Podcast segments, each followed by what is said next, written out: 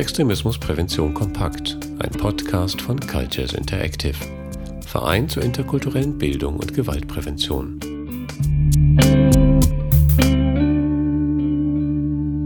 Praxistipp Lebensweltorientierung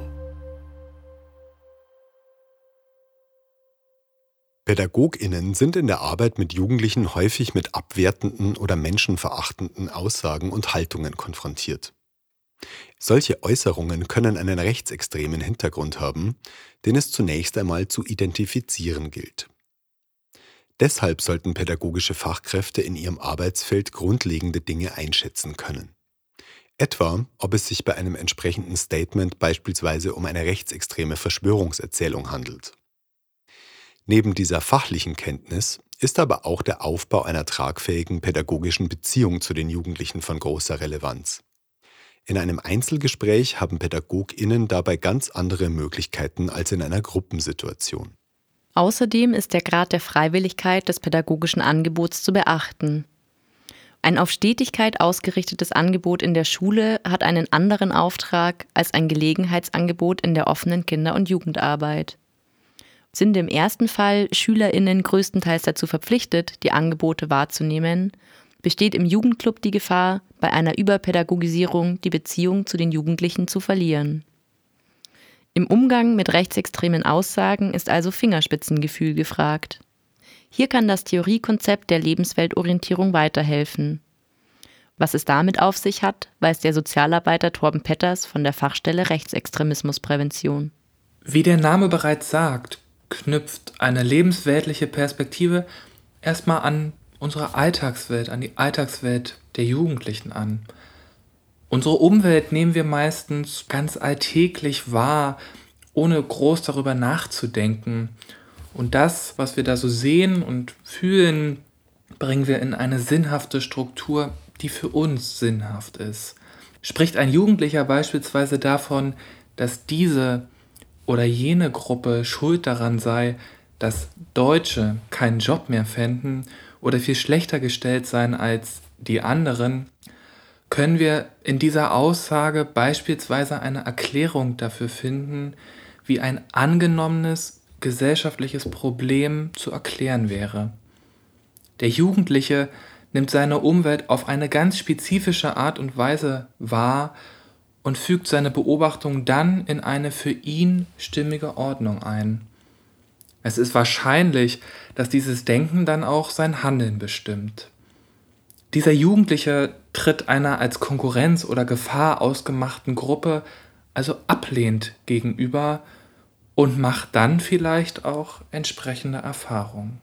Eine lebensweltorientierte Herangehensweise orientiert sich also zunächst an den alltäglichen Aussagen und Erfahrungen der Jugendlichen. Das heißt, auch wenn Pädagoginnen die Abwertung einer Gruppe von Menschen inhaltlich zurückweisen müssen, ist es für sie dennoch hilfreich, deren lebensweltliche Funktion anzuerkennen und zusammen mit der jungen Person weiter zu ergründen. In der von Torben Petters erwähnten menschenfeindlichen Aussage kann beispielsweise ein Interesse an gesellschaftlichen Machtverhältnissen enthalten sein. Oder es steckt eine vermeintliche Erklärung für soziale Ungleichheit darin. Ebenso kann darin der Wille enthalten sein, etwas gegen diskriminierende Verhältnisse zu tun. Dieses Potenzial sollte in der pädagogischen Arbeit aufgegriffen werden. Wie PädagogInnen auf menschenfeindliche Aussagen reagieren können, erklärt Torben Petters. Kommt es zur Äußerung, die rechtsextreme Narrative beinhalten, ist eine kurze Situationseinschätzung für das weitere pädagogische Handeln sinnvoll. Sind Betroffene oder potenziell Betroffene anwesend, so muss anders agiert werden, als wenn eine diskriminierende Aussage nicht direkt auf eine betroffene Person trifft. Gerade im ersten Fall ist es besonders wichtig, dass Pädagogen Haltung zeigen. Wird eine Person diskriminiert, sollten sich die pädagogischen Fachkräfte mit dieser solidarisieren, indem sie bei ihr nachfragen und schauen, wie es ihr oder ihm in dem Moment geht, was er oder sie braucht.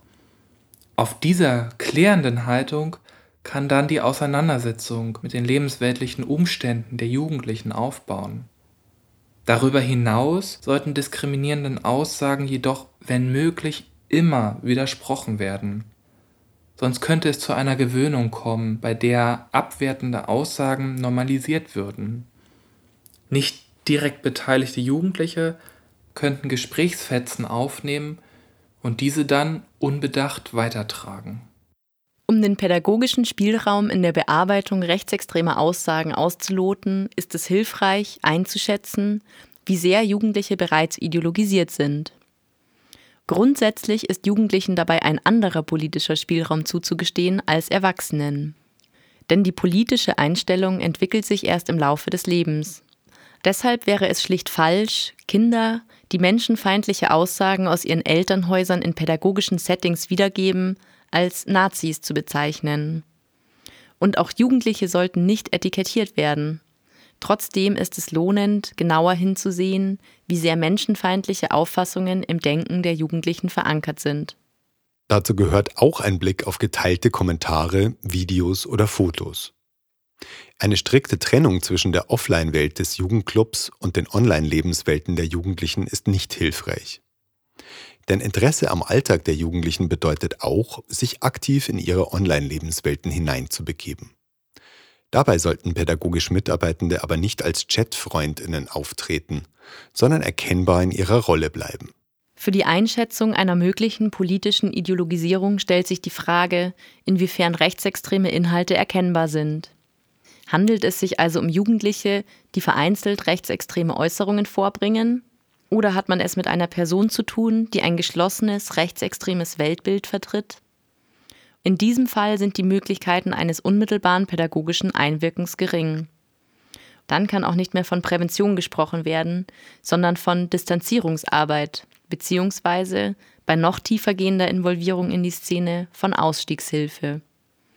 Distanzierungs- und Ausstiegsprozesse verlangen jedoch einen Veränderungswillen der betreffenden Person und müssen von besonders geschulten Fachkräften professionell begleitet werden. Pädagogisch Mitarbeitende sollten sich in solchen Fällen deshalb unbedingt Unterstützung aus dem Bereich der Distanzierungs- und Ausstiegsarbeit einholen.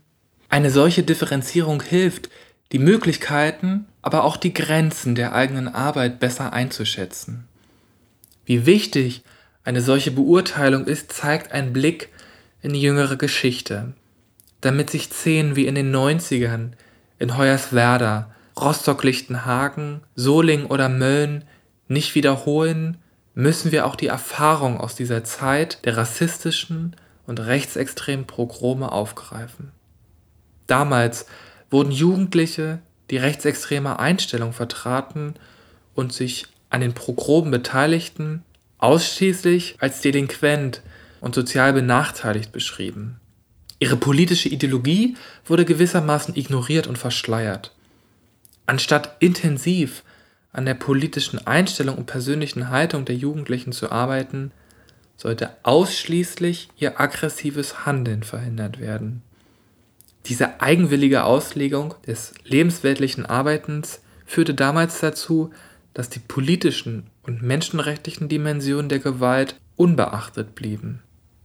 Das machte es auch möglich, dass rechtsextrem orientierte Jugendliche in den Räumen der offenen Kinder- und Jugendarbeit rekrutiert werden konnten und dort manchmal auch ihre nächsten Übergriffe vorbereiteten. Auch die Mitglieder des NSU haben damals in den Angeboten der Jugendsozialarbeit eine indirekte Bestärkung ihrer rechtsextremen und rassistischen Auffassung gefunden. Die soziale Arbeit und Pädagogik tragen also auch eine Mitverantwortung an dieser Lage und den Folgen, die daraus entstanden sind. Aus diesen Fehlern gilt es zu lernen. Bei der Lebensweltorientierung handelt es sich nicht um ein unpolitisches Konzept. Sozialarbeitende und Pädagoginnen sind den Prinzipien der Menschenrechte und Demokratie verpflichtet. Es ist ihr Auftrag, alle jungen Menschen bei der Entwicklung zu selbstbestimmten, eigenverantwortlichen und gemeinschaftsfähigen Persönlichkeiten zu unterstützen. Grundlegend für ein lebensweltorientiertes Handeln ist eine Orientierung an Werten der sozialen Gerechtigkeit und Partizipation. Das heißt, es geht um die Beteiligung aller Jugendlichen. Wenn Sozialräume beispielsweise eher homogen strukturiert sind, ist es besonders wichtig, dass Pädagoginnen marginalisierte Perspektiven mit einbeziehen. Dabei können jugendkulturelle Angebote ein Türöffner sein, um andere Perspektiven zu ermöglichen. Torben Petters Eine nähere Beschäftigung mit der Entstehung und Entwicklung von Jugendkulturen kann helfen, die für die Jugendlichen vielleicht bisher unbekannten, kritischen, aber auch emanzipatorischen Anliegen dieser Subkulturen kennenzulernen. Ein Workshop zu Web, Gaming oder TikTok wirkt zudem viel authentischer, wenn er von den Leuten gemacht wird, die selber jugendkulturell aktiv sind. Wenn pädagogische Mitarbeitende selbst nicht so vertraut sind mit Jugendkulturen, sollten sie sich dafür Unterstützung holen. Manchmal wirkt es viel authentischer, wenn ich die eigenen Wissenslücken offen benenne, aber den Wunsch der Jugendlichen, leidenschaftlich zu rappen, ernst nehme. Machen Jugendliche in den Workshops oder im Einzelgespräch menschenfeindliche Aussagen, ist in der pädagogischen Bearbeitung vor allem eines wichtig. Die Aussagen sollten nicht pauschal als schlecht moralisiert werden. Denn dadurch wird ein Austausch mit den Jugendlichen und ein Nachvollziehen ihrer Gedanken und Erfahrungen unterbunden. Jugendliche haben dann keine Möglichkeit, alternative Sichtweisen für sich zu entwickeln, weil sie ihre derzeitige Perspektive und deren Hintergründe gar nicht erst artikulieren dürfen. Um mit Jugendlichen ins Gespräch zu kommen, bietet sich eine narrative Gesprächsführung an. Hier werden Jugendliche mit gezieltem Nachfragen zum Erzählen gebracht. So kann zum Beispiel offengelegt werden, welche Erfahrung eine Jugendliche mit einer bestimmten Gruppe überhaupt gemacht hat und warum sie diese womöglich ablehnt. Mit dieser auf Erleben und emotionales Nachempfinden zielenden Ansprache können weit mehr Veränderungen angeregt werden als mit einem bloßen Basta. Auf diese Weise wird an den alltäglichen Lebenserfahrungen des Jugendlichen angeknüpft. Denn sie stehen im Mittelpunkt der pädagogischen Arbeit.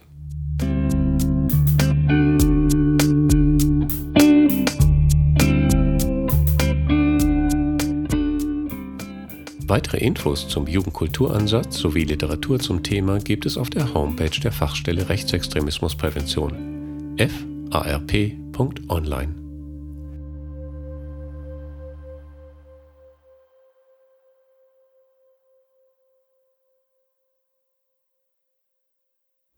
Die Erstellung dieses Podcasts wurde gefördert vom Bundesministerium für Familie, Senioren, Frauen und Jugend im Rahmen des Bundesprogramms Demokratie leben.